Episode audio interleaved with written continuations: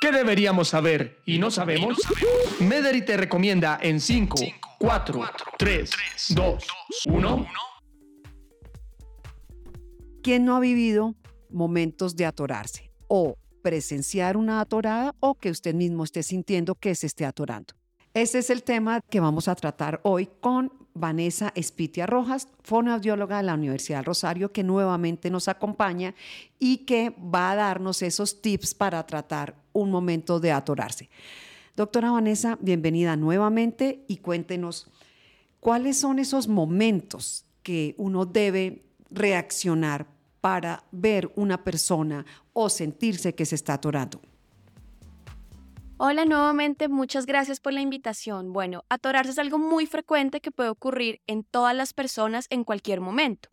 Por ejemplo, nos podemos atorar con la saliva si a veces de pronto estamos distraídos o cuando estamos tomando agua y, por ejemplo, tenemos el hábito de llevar la cabeza hacia atrás.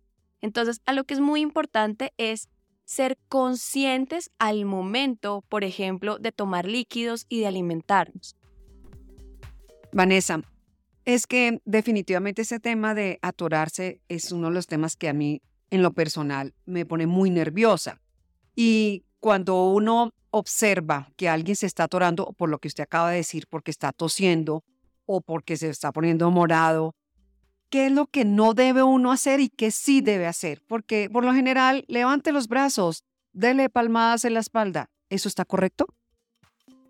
Lo primero que hay que hacer es prestar atención si la persona logra desatorarse tosiendo, que es una forma de protección. Si no consigue desatorarse por medio de la tos, hay que aplicar una maniobra que se conoce como Heimlich. Esta maniobra consiste en compresiones abdominales que permiten desobstruir el conducto respiratorio, pero para eso requerimos un entrenamiento básico en primeros auxilios. Es claro que no debemos darle palmadas en la espalda porque no hay relación entre dar golpes y lograr que el alimento salga por la boca, ¿sí? que es lo que normalmente ocurre, o que se vaya a la faringe para que siga su camino por el esófago y llegue al estómago. Tampoco es indicado darle otros alimentos, sea líquidos o sea sólidos como muy comúnmente hacen, como papa, plátano u otros. Principalmente es ayudar a esa persona a que vuelva a respirar.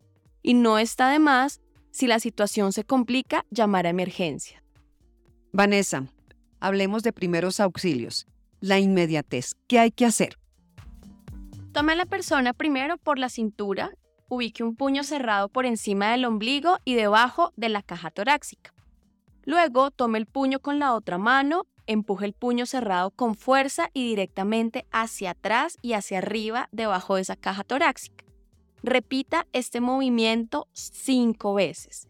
Esto ayudará a que se genere el proceso de desobstrucción. A lo que es muy recomendable es, si estamos solos y nos estamos ahogando, es presionar la parte superior del abdomen contra el respaldo de una silla o borde de una mesa para facilitar que ese alimento objeto que está obstruyendo pueda salir. Llegaron las cinco en cinco. Vanessa, ¿cuáles son esas cinco recomendaciones? 1. Si alguien está tosiendo porque se atoró, déjelo que tos. Esto es una defensa del cuerpo. 2. No le dé líquidos a las personas. 3. Evite darle palmadas en la espalda. 4. Evite comer y hablar al tiempo. Y quinto, recuerde aplicar la maniobra de Heimlich y, si no resuelve, llamar a urgencias. Muchas gracias, Vanessa. Esa maniobra de Heimlich está en nuestra descripción del podcast. Nos vemos en un próximo episodio. Muchas gracias y hasta pronto. Gracias por escucharnos. Y recuerda acudir siempre a tu médico.